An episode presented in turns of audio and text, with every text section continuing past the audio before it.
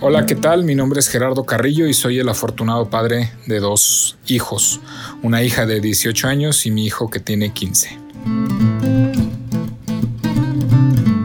Yo creo que una de las épocas más difíciles para uno como padre y donde te retiras, te separas más de tus hijos es precisamente la adolescencia.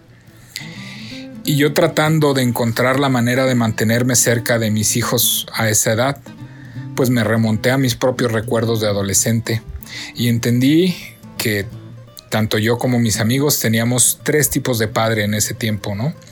El padre que te regañaba de todo, eh, al padre que nunca tenías contento, al que siempre te gritaba, no importara el permiso que le pidiera, siempre te iba a regañar.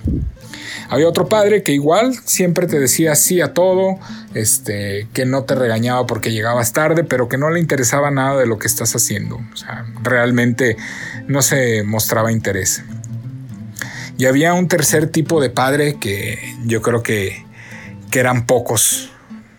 Era el tipo de padre al que si uno de sus hijos tenía un problema o uno de sus amigos tenía un problema, sabíamos que podíamos acudir a él.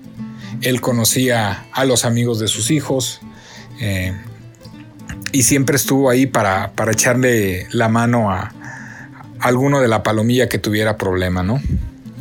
Cuando mi hija entró precisamente a esa, a esa etapa, se lo pedí. Le dije, hija, yo quiero ser el, el papá al que le hables cuando una de tus amigas se le pasen las copas y no quiera llegar a su casa para ayudarla, para entregarla a sus papás. Yo quiero que cuando uno de tus amigos tenga un problema, que no tenga para, no sé, para pagar la colegiatura, para comprar algo, etcétera, etcétera, yo quiero ser el papá al que, al que recurras a buscar ayuda para tus amigos.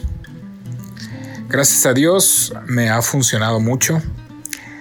No puedo decir que soy el mejor amigo de mis hijos porque no quiero ser su mejor amigo. Quiero ser el Padre.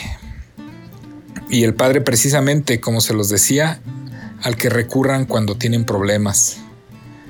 De pronto me da mucha alegría cuando me mandan un meme o me mandan una canción y me dicen esto me gusta, eh, porque entiendo que en esta difícil edad, que es cuando los hijos más nos alejamos de los padres, eh, hemos logrado mantener ese, ese vínculo arraigado.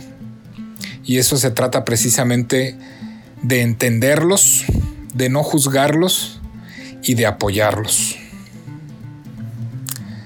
Gracias.